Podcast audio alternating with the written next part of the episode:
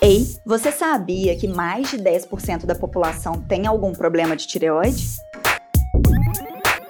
Hoje eu vou contar para vocês quais foram as recomendações do Departamento de Tireoide da Sociedade Brasileira de Endocrinologia e Metabologia. Quem tem hipotireoidismo ou hipertireoidismo tem que seguir as mesmas recomendações que todo mundo. Ou seja, seguir as orientações do Ministério da Saúde para evitar pegar o coronavírus. E essas pessoas não fazem parte do grupo de risco para complicações de Covid-19. Isso porque nem o hipotiroidismo nem o hipertiroidismo reduzem a imunidade. Mesmo sendo doenças autoimunes, na verdade, elas não reduzem a imunidade. Se essas pessoas pegarem o coronavírus, elas têm que continuar tomando as medicações do mesmo jeito, estando em casa ou no CTI as medicações para o tratamento do hipotireoidismo e do hipertireoidismo, assim como o tratamento das outras doenças crônicas, tem que continuar do mesmo jeito. Se a pessoa entrar em contato com o seu médico, pode ser explicado mais detalhes, com certeza.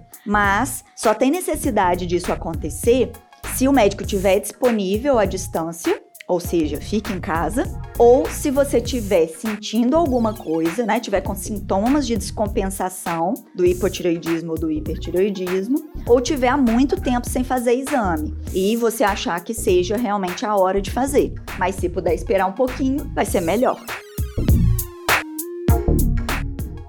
Esse episódio foi editado por Estúdio Casa, o lar do seu podcast.